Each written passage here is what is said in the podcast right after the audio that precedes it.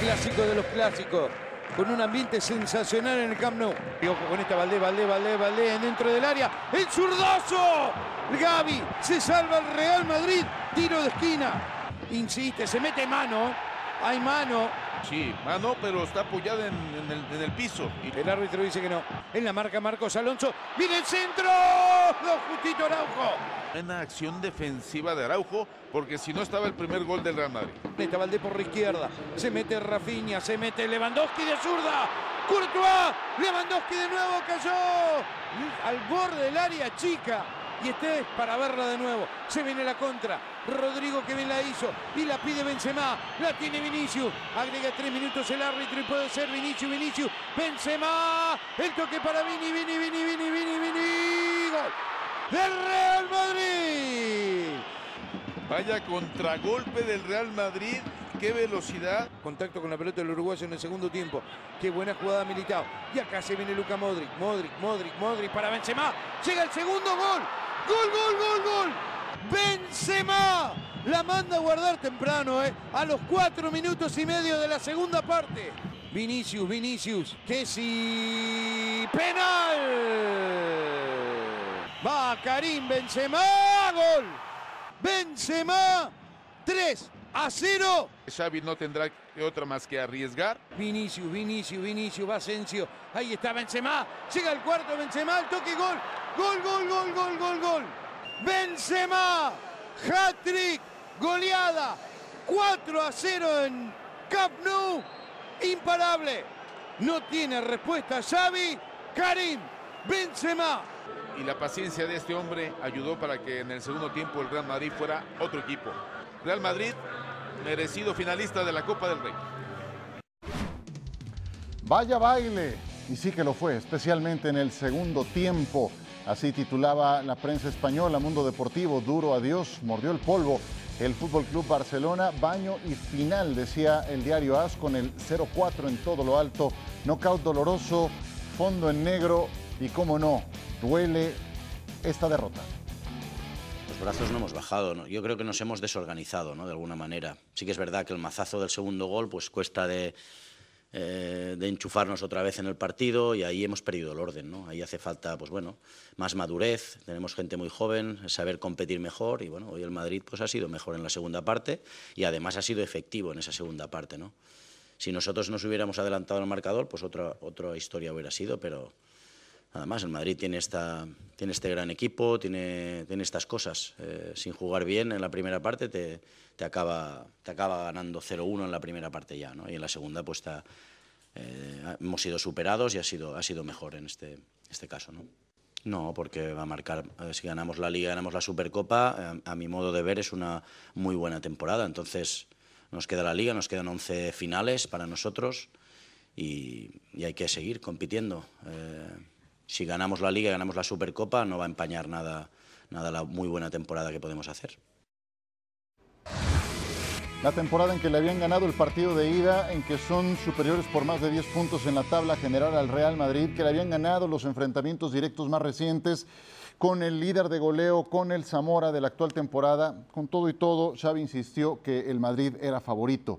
Y sí que lo fue. Fue un diagnóstico certero que hizo la víspera del partido y que lo acentuó posteriormente. Mario Carrillo, ¿cómo estás? Un gusto, Ciro, un gusto, Mr. Chips. Ahí está Alexis Martín Tamayo, a quien saludaremos en un instante más.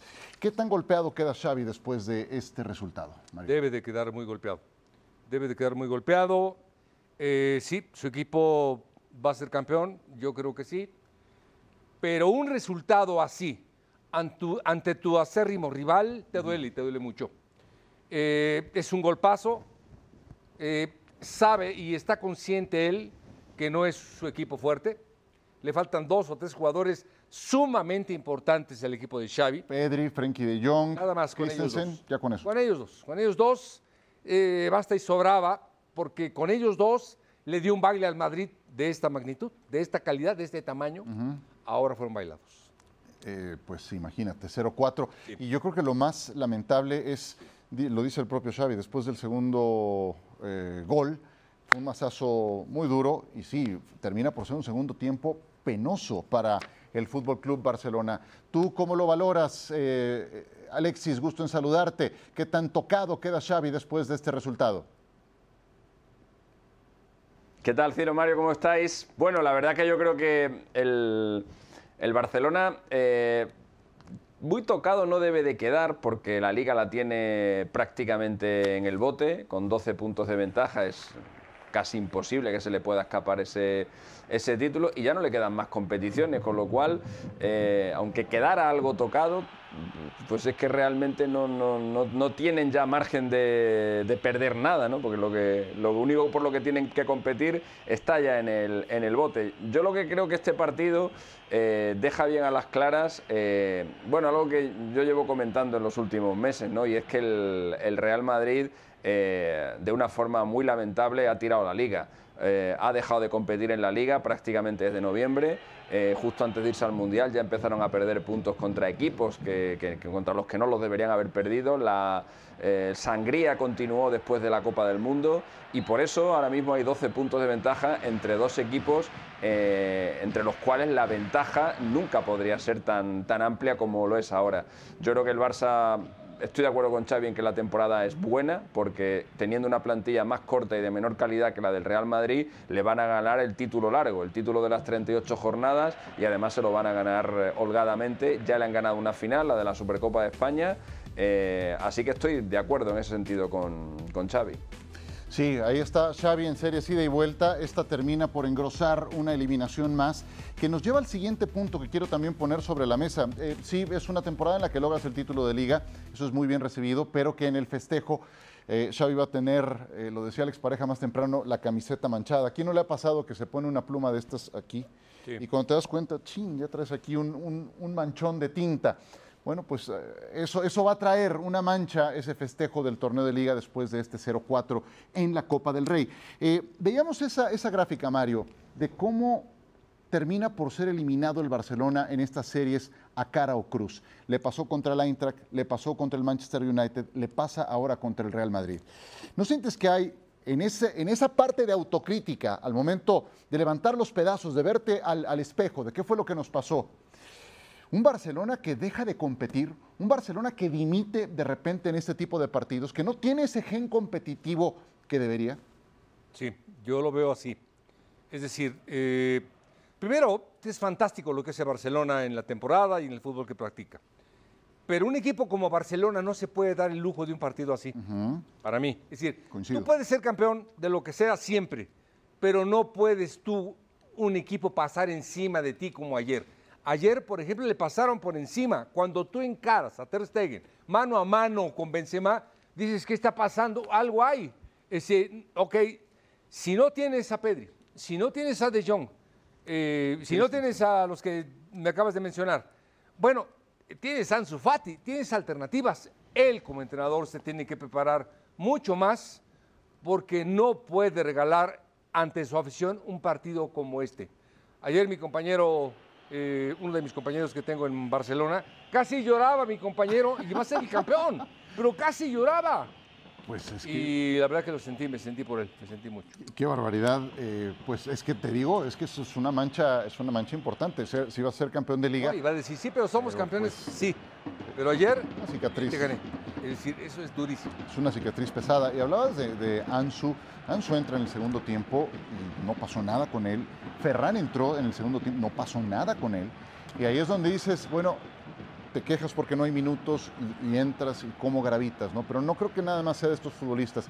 Sí creo, eh, Alexis, que el Real Madrid, por contra, nos ha entregado suficientes ejemplos de esa resiliencia, de crecerse al castigo, de las que hoy tenemos un déficit de este Barcelona de Xavi. ¿Cómo lo ves? Bueno, yo, mm, yo ahí discrepo un poco, Ciro, porque el Real Madrid, eh, efectivamente, mm, en, los partidos eh, grandes eh, suelen aparecer sus figuras, sobre todo Benzema en los dos últimos años, pero en lo que es el torneo de la regularidad, desde que se fueron Mourinho y Guardiola, que eran ligas en las que el Madrid, a pesar de tener casi siempre desventajas respecto del Barça, peleaba hasta el final, eh, lleva el Madrid 8 o 10 años aproximadamente en el que en el campeonato de liga, al momento en el que se ve a 5 o 6 puntos del, Barça, tira la toalla. Eh, lo hemos visto un montón de veces hasta el punto de, ver al Madrid terminando las temporadas a 12, a 15, a 18 puntos del Fútbol Club Barcelona. Es decir, esa resiliencia, esa resiliencia de la que siempre ha hecho gala el Real Madrid de pelear los títulos hasta el final, especialmente el de la Liga. Por eso es el equipo que ha ganado más veces este, este título. Yo la he hecho a faltar en los últimos tiempos. Está bastante acomodado el equipo, eh, sobre todo en la, en la, historia de las Champions. Es el torneo que persiguen siempre y cuando están vivos en Champions y la liga mm, la ven un poquito más complicada, rápidamente se, se abandonan. Y respecto de lo de, la, de, lo, de la derrota y lo de la mancha, yo estoy totalmente de acuerdo, que es una mancha, es una mancha seria. Estamos hablando de una de las cinco peores derrotas en su historia del Barça en el Camp Nou. Pero acordaros que hace un año el Madrid fue campeón de Europa y campeón de Liga después de perder 0-4 en el Bernabéu con el Barça y en un partido en el que realmente, si lo tenemos en memoria, eh, pudieron haber muchísimos más goles. 6, 7, 8 goles pudo haber aquel día, eh, porque el Madrid, como le pasó ayer al Barça, en cuanto se vio dos, tres goles abajo, eh, también desapareció del campo. Fue el famoso día en el que Modric jugó de, de nueve, de falso nueve, que luego Ancelotti reconoció que se equivocó. Y este tipo de cosas, pues eh, cuando se enfrentan dos equipos de este, de este nivel, te pueden pasar. Lo vimos también en el Mundial, famoso Brasil-Alemania. Son dos grandes equipos, de repente te ves noqueado con tres, cuatro goles abajo y no sabes cómo, cómo reaccionar. Es una mancha, es evidente, pero yo creo que todo el mundo tiene alguna mancha de estas en algún momento de su trayectoria. Sí, la contundencia de las áreas no deja de ser clave, Mario, sin ir más lejos. La muestra del primer gol y el minuto anterior que transcurre antes de esa anotación, antes del 0-1, poco antes Courtois había salvado una con sello de gol. Más tarde viene la contra con que el Madrid le daba el primer bofetón al, al Fútbol Club Barcelona. Sí, no, no, no, por supuesto que va a tener situaciones de gol. Lo que no me gusta, eh, yo soy admirador de los dos, del fútbol de los dos, que son diferentes, pero me, gusta, me enriquece a mí el Barcelona. El de ayer no, el de ayer no porque no le sentí falta de reacción, perdón, le sentí falta de reacción. Eh, veo a Busquets solo, veo un Sergi que cada vez que lo veo jugar lo veo más lejos para este equipo, que sé que tenía que haber pesado porque tiene la fuerza. El, el medio, perdón, todo el medio campo fue una avenida una avenida en donde Busquets siempre está viendo la pelota de espaldas. A Busquets lo rebasan tan fácil, tan fácil que lo único que le queda es él jugar fútbol con la pelota en los pies, que es fantástico. Pero a la hora de marcar o de correr, él es otra cosa. Sí, sin haber hecho un mal primer tiempo el Barcelona. Creo que había jugado bien en la primera mitad. Pero bueno, ¿de qué sirve si, si, después del segundo gol, como lo dijo Xavi, no se levantó el equipo? Y honestamente, esto lo digo yo, terminaron dimitiendo. Y vamos a ver cómo les va contra el Girona, que es su próximo partido. Lo tendremos por esta misma plataforma, 2.50 de la tarde, hora del este, 11.50 de la mañana del Pacífico. Hablamos de Lewandowski en un instante. Lewandowski creo que lleva más goles que, que nadie esta temporada jugando con cuatro centrocampistas, con tres delanteros, con diferentes sistemas y ha ido marcando goles. De hecho, en el último partido antes que este marcó dos. Entonces, no, no, está, está, tranquilo, está todo el mundo ya pensando en el, en el, Girona. Hoy será un día difícil de digerir, pero ya tenemos que pensar en, en la competición que nos queda, que es mucho más, mucho más importante que esta. ¿Cómo no? Eh, sigue siendo, sigue siendo uno de los mejores eh, jugadores, no delanteros, jugadores que el mundo tiene en este momento. Por, sin duda, cuando él está bien, como he dicho, marca las diferencias. Cada entrenador hablando de su capo adelante, el rendimiento en todas las eh, competencias de Lewandowski y de Benzema, pues nos entrega solamente un gol de Lewandowski en los clásicos por cinco de Karim Benzema, incluyendo el hat-trick blanco, primero que se ve en Camp Nou desde los tiempos de Ferenc Puskas, imagínense nada más. A ver, hablemos primero de Lewandowski, porque sí iba camino a ser el Pichichi, Mario, pero, pero en los momentos importantes como el de ayer no apareció. ¿Cuál es tu valoración de la primera temporada de Lewandowski en el Barcelona hoy? Sí, bueno, primero yo soy admirador de Lewandowski y sobre todo que viene de un fútbol en donde era abastecido con un montón de centros y tenía otro tipo de facilidades. Hoy está en un equipo de fútbol muy diferente, en donde él tiene que aportar, él tiene que generar espacios, él tiene que hacer asistidor y aparte tiene que marcar. Eh, cuando jugó Pedri Gavi adelante, atrásito de él, y cuando juega eh, De Jong, que es un abastecedor importante, cuando juega con extremos bien abiertos, hábiles, como Dembélé, en este caso Rafinha, yo creo que vemos al mejor Benzema. Ayer, por ejemplo, no lo vi solo, solo, solo, y es muy difícil que sea jugadas de gol. Eh, ¿Por qué Benzema? Porque lo abastece Modric, porque lo abastece Vinicius, porque va, eh, hombre, le llega Tony Cross de repente o le centra no viene el brasileño Rodrigo, es decir... Y, tiene más prestaciones, ¿no? Como delantero, tiene más asociación, tiene más capacidad de combinarse. Sí, señor, y llegan más jugadores a acompañarlo. Yo creo, yo los veo muy parejos al margen de, de los números que mi maestro es Mr. Sirps, que es el maestro de maestros, simplemente en la cuestión objetiva, cuando veo los jugadores que acompañan a Lewandowski, veo a un gran Lewandowski. A ver, de Lewandowski, y evidentemente el, hombre de los números es Mr. Chip, eh, querido Alexis. Veo que Lewandowski, pues sí, lleva 17 goles, va a ser el Pichichi, pero de esos 17 goles en la liga, cuatro fueron contra el Elche, dos contra el Valladolid, dos contra el Cádiz, uno contra el Valencia, y eso nada más por citar algunos. Es decir, nueve de esos 17 goles han sido contra equipos que hoy están del decimoquinto puesto en la tabla para abajo. ¿Cuál es tu valoración de Lewandowski hasta el momento con el Barcelona? Bueno, y uno de esos goles que comentas, uno de los dos que, le atribuyen contra Valladolid, realmente no lo marcó él. Es un gol de Joaquín eh, Correa en propia puerta, eh, en un intento de centro de Lewandowski hacia, hacia Ansu Fati. Y eso de que, Siro, eso de que va a ganar el Pichichi, vamos a ver, ¿eh?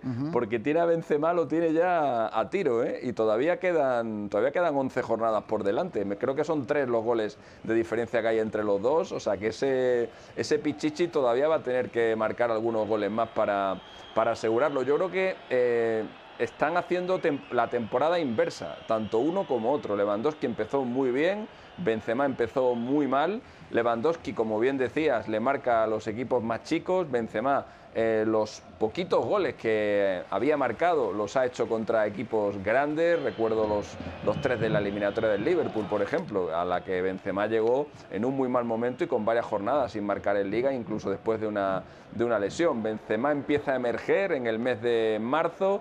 Eh, Lewandowski lleva apagado desde el, desde el Mundial. Sus cifras anotadoras al principio de la temporada eran extraordinarias, de un gol por partido. Ahora mismo eh, cuesta verle marcar eh, con esa frecuencia y sobre todo está faltando en las grandes citas. Lewandowski no apareció contra el Bayern en la Champions, no apareció contra el Inter, no apareció contra el Manchester United. Ahí lo hemos visto que en los clásicos ha tenido una participación bastante, bastante mediocre y si comparamos sus cifras con las de que tenía el año pasado en el Bayern Múnich, eh, está marcando a estas alturas la mitad de goles que tenía con el, con el Bayern la pasada temporada. Yo creo que está dejando mucho que deber eh, el, futbolista polaco en el Barcelona. Efectivamente, hablemos un poco de Benzema. Eh, también creo que vale la pena hablar de él porque, hombre, anota seis goles en cuatro días. Despertó la fiera, ¿no? La verdad que es impresionante. Es impresionante. Eh, primero, yo ayer, la verdad que no pensé que hiciera tantos goles y con tanta facilidad. Oye, el primer tiempo casi no apareció. Casi no apareció en el primer tiempo, sí. Sí, el primer tiempo que lo dices, yo vi más o menos, vamos, al Barcelona yo en la particular nunca lo vi jugar bien, pero yo eh, entiendo, que me, perdóname y que me perdone Mr. Chips, Alexis, yo entiendo cuando veo que no está Pedri, no está De Jong y que Gaby no tiene la asociación para ser asistidor, cuando Gaby lo veo por izquierda perdido, cuando veo eh, el medio campo de Busquets, Sergi, yo dije, no, no tienen dónde ni cómo competir. Ahí es donde veo yo superior a un equipo rival y después ya viene la serie de goles. Eh, lo, de, lo de Benzema es fantástico. los goles que hace, de manera que asiste, cómo juega, es un centro delantero bien, bien creativo, bien goleador. Volvió en modo balón de oro Karim Benzema. ¿Tú cómo lo ves, eh, Alexis, hasta el momento? Eh, decía ayer Ancelotti al final, cuando está bien, marca diferencias. ¿Está de vuelta el Benzema que marca diferencias ahora que se acerca el duelo contra el Chelsea? Bueno, evidentemente sí, ¿no? ¿Cómo, ¿Cómo, vamos a decir que no está de vuelta cuando ha marcado seis goles en dos partidos, ¿no? Y tres de ellos en un escenario mítico para, el fútbol como es el Camp Nou, ¿no? Eh, claramente es un jugador que se motiva muchísimo en este tipo de, partidos, es un jugador que por eso siempre sus números han sido mucho mejores en promedio por partidos en las Champions que en en la Liga. Parece que en la Liga eh, salvo la temporada pasada en la que hizo también un campeonato extraordinario. Parece que ahí le cuesta más motivarse, pero Benzema en las grandes noches eh, suele aparecer eh, siempre. ya lo vimos el año pasado, le hizo tres goles al Paris Saint-Germain, le hizo otros tres al Chelsea, más el que el del partido de vuelta cuatro, le metió otros tres al Manchester City, dos en casa, dos fuera y uno en casa, los tres que le ha metido al Liverpool, los tres de ayer. O sea, es un futbolista que cuando la carretera se empieza a empinar es el que más rápido pedalea eh, y efectivamente, efectivamente, ahora es cuando viene el calorcito, ahora es cuando vienen los partidos gordos y ahí es cuando ya está sacando la cabeza Benzema y no me extraña que ayer Ancelotti eh, tuviera esa sonrisa que tenía porque y hablara de lo de la caldera, ¿no? que la caldera vuelve a funcionar y yo creo que se refería claramente a, que Karim está otra vez on fire. Sí, yo agregaría todo esto que menciona Alexis, que mencionas Mario, que cuando tienes esa contundencia de la que hablábamos en las áreas y tu punta de lanza está afilado, Benzema, como lo ha demostrado en los últimos dos partidos, cuando Courtois está de nueva cuenta en ese nivel que le vimos la temporada pasada, pues tienes dos activos muy importantes. Además que Ancelotti creo que queda muy reforzado después de este partido, jugándosela con sus principios, con Modric, con Cross titulares, con Camavinga lateral izquierdo, que Camavinga dio un partidazo por donde lo quieras ver. Entonces creo que es otro que sale muy reforzado en este partido, ¿no? Sabe, eh, la incorporación del brasileño Rodrigo es importante. ¿Por qué?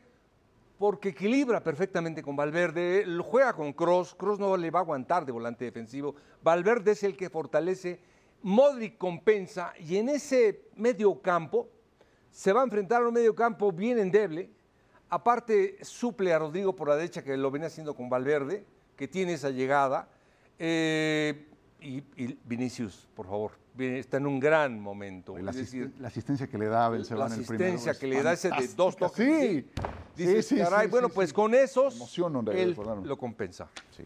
Esa asistencia es eh, fantástica para, para verla una y otra vez. Ajá. En cámara lenta, al derecho y al revés, con la narración de Ricky Ortiz y los comentarios de Hugo Sánchez en la transmisión de ESPN Plus. Clásicos de esta temporada, porque a eso nos lleva el siguiente ejercicio con el que cerraremos esta emisión de Fuera de Juego. Pues vamos a recordar primero, para que veamos cómo han cambiado las cosas, el primero de la liga lo ganaba el Real Madrid y ganando con superioridad, un tres goles a uno, donde eh, ponían bajo sospecha a un Fútbol Club Barcelona que no estaba todavía en su mejor momento, que no contaba con sus mejores piezas y que se llevaba este primer mazazo de tres goles a uno. Pero después vinieron otros partidos y hablábamos más temprano de esos juegos que son a cara o cruz. Y me podrán decir, pues la Supercopa de España era cara o cruz. De acuerdo, a un solo partido, pero la competencia menos importante de todas las que se disputan en una temporada en España. La Supercopa fue ganada por el Fútbol Club Barcelona ya en otro momento. Ya el Barcelona, Mario, de este partido atravesaba por otra faceta, ¿no? Sí, sí, sin duda. Sin duda, eh, y te repito, un jugador fantástico, Pedri, eh, no está, que hacía hace pases entre líneas, fantástico, juega a las espaldas de una manera que desequilibra a cualquier equipo del mundo. Eh, no estaba. De Jong, que el medio campo lo domina a cualquier equipo del mundo, no estaba. Eso, por ejemplo, a mí ya me deja la duda de, de, este hombre. Por eso, por eso sonríen, porque fue un baile. Aparte lo disfruté también, es decir, al margen de que nadie ganado. En la Copa del Rey, partido de ida, pues este va para los libros de récords, ¿no, Alexis? 35% de posesión para el Barcelona y lo ganaron en el Bernabéu. Sí, decía Xavi ayer que el Madrid es el típico equipo que no te juega un buen partido, pero te termina ganando y a Xavi se le olvida que esta eliminatoria dura 180 minutos y que lo que hizo el Barça en el Bernabéu fue muy parecido, que es estar atrás, eh, consiguieron un gol, recordemos que fue un gol en propia puerta de Eder Militao y el Barça tuvo la menor posesión de balón desde que Guardiola eh, instaurara ese mm, bueno, ese tema de, la- del- de tener el balón permanentemente prácticamente como la, la única vía de fútbol para, para el Barcelona. Estamos hablando de 15 años sin que el Barça tuviera una posición de balón tan baja, pero es que en ese partido el Real Madrid no realizó ni un solo remate a puerta en el Bernabéu por primera vez en 20 años. Fue un partido, la verdad, muy triste, fue un partido muy malo eh, y lo ganó el Barça yo creo que sin merecerlo. Qué bárbaro, se, se acuerda de todo, Mr. Chip. Además, la computadora la tiene en la mente. ¿Qué tal? Con, con todas las valoraciones de aquel partido. En la liga, el Barcelona le ganó 2 a 1 en la jornada 26, pues atravesó también el compromiso de la segunda vuelta en la liga y el Barcelona lo ganaba. Entonces, no nada más llegaba como líder de la competencia, no nada más tenía al portero menos goleado y al líder en lo individual, también en cuanto a goles marcados, también traía una racha de tres triunfos consecutivos contra el Real Madrid, de una u otra forma, en territorio español o en territorio árabe. Y después venía la vuelta, y en la vuelta te comes un 0 a 4, que es el que acabamos de ver, eh, con un Vinicius que además deja esta estampa en un festejo. Eh, pues sí, es un mazazo bravísimo, ¿no? Sí, y ahorita estaba viendo yo de Central a Lava, que no es lo mismo a Lava que tener a Nacho, aunque sea Nacho algo, un suplente fantástico. Alaba es Alaba, Militao es Militao, es decir, Mendy lo dices muy bien, perdón, Camavinga lo dices muy bien. Volantea, juega de volante, juega de lateral, marca de uno, juega del otro, caray. Hablo de memoria, pero eh, Camavinga creo que tuvo el 100% de sus pases eh, efectivos y no provocó, creo, ni una sola falta. Algo así, ya me corregirá Alexis si estoy diciendo una mentira, pero fue un partidazo por donde lo miras de parte de Camavinga. Y ahí veíamos lo que dejaron los clásicos. En cuatro, uy, en tres minutos tenemos que hacer esta valoración. Los tres mejores jugadores de los clásicos en la temporada. Ahí tenemos a Vinicius, tenemos a Modric, tenemos a Benzema, a Courtois, a Araujo, a Ter Stegen. ¿Cuál Sí. sería tu top 3? Número uno, Vinicius. Uno. Este, y ahorita ya con ventaja, pues sí, qué barbaridad. Pues Benzema el número dos. Pero eh, Ter Stegen número tres. Ter Stegen para mí es fantástico. Oye, con todo y que Araujo le hizo ver su suerte a Vinicius en algún pasaje de los Me clásicos de esta con la campaña. de ayer. ¿Te quedaste con la de ayer? La impresión de ayer. Sí. No le hizo nada, no, no lo agarró. Es decir, pero vamos, es, es bien difícil, pero me dijiste rápido. No, no. Muy rápido. A ver, vamos con la tuya, Alexis. ¿Cómo pondrías del 1 al 3 a los futbolistas de ambos equipos en los clásicos que han disputado en esta temporada? Venga. Bueno, un jugador que en cinco clásicos ha marcado cinco goles, pues evidentemente tiene que ser el, el número uno, porque al final el fútbol va de esto, va de marcar goles, así que el número uno para mí es Benzema. Hay que meter en ese top 3 claramente a, a Vinicius, pero si metemos en el top 3 a Vinicius, eh, hay que meter también en el top 3 al jugador que ha parado a Vinicius en cuatro de los cinco clásicos, que es Araujo. Sí. Eh, así que para mí el 1 es Benzema, el 2 es Araujo y el 3 es Vinicius. Sí. El 3 es Vinicius. Entonces, el 2 Araujo. Yo tenía a Ronald Araujo. Sí. Yo tenía a Ronald Araujo justamente en la número 3. Que no es fácil parar a Vinicius, ¿eh? Tienes, que, tienes que anticiparle, tienes que. Hoy por hoy es el mejor del mundo. Nada más en la gambeta de ayer eh, no es fácil, no es fácil. Y él, él lo hizo muy bien de uruguayo. Y, y con, una, con un agregado a Vinicius, ca- cada juego de esta naturaleza como que tiene un nivel de efervescencia más alto, ¿no? Por, por no quiero decir por cómo provoque al, al, eh, al rival, pero sí por un partidillo aparte que juega. Y ayer lo traía con Gaby. Y no es la primera vez que le pasa. Entonces, eh, le, le sigue faltando aplacarse un poco en eso. Tan es así que iba a cambiar Ancelotti a Valverde, pero termina sacando a Vinicius para evitar una tarjeta roja. Entonces, sí creo que Vinicius, que es un gran futbolista, sigue metiéndose en ese tipo de partidos, ¿no?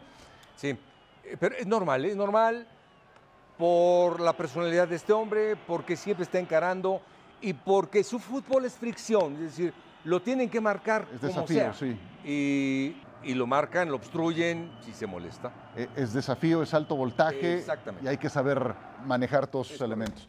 Qué buen análisis, como siempre. Es que así es hasta sencillo conducir un programa. Alexis, muchísimas gracias, te mando un abrazo.